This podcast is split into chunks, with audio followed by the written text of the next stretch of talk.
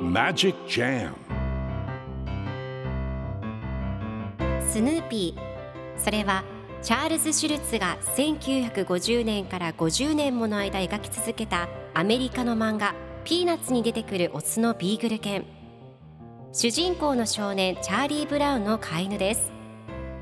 気が弱くて自分に自信が持てないチャーリー・ブラウンをはじめいろんな個性を持つ子どもたちが織りなす人間模様に人生の哲学を感じるのは私だけでしょうか？Peanuts Dictionary. Peanuts Dictionary. Peanuts Dictionary このコーナーではスヌーピーを愛してやまない私高木マーガレットが物語に出てくる英語の名台詞の中から心に響くフレーズをピックアップ。これを聞けばポジティブに頑張れる。そんな奥の深い名言を分かりやすく翻訳していきますそれでは今日ピックアップする名言はこちら。I refuse to be the one who tells him. I refuse to be the one who tells him. 彼に言う役になることを断る。今日のコミックは1974年12月27日のものです。チャーリー・ブラウンがお手紙を書いていて横でスヌーピーがその様子を見ています。お世話になっております。妹の人形のためにおもちゃの自転車を注文しました。クリスマスまで届く予定でした。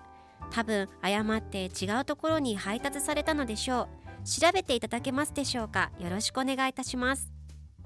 すると最後のコマではウッドストックが自転車に乗って楽しんでいる様子が描かれていてスヌーピーが彼に有役になることを断ると考えています。ウッドストックのところに誤配されていたんですね。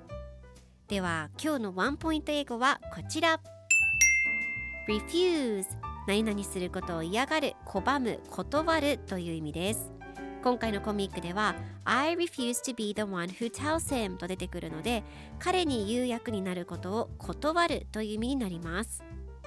では refuse の例文2つ紹介するとまず1つ目。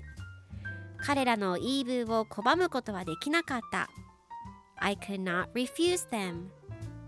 2つ目要求を拒絶する refuse a request それでは一緒に言ってみましょう Repeat after me Refuse Refuse Refuse Refuse Good job!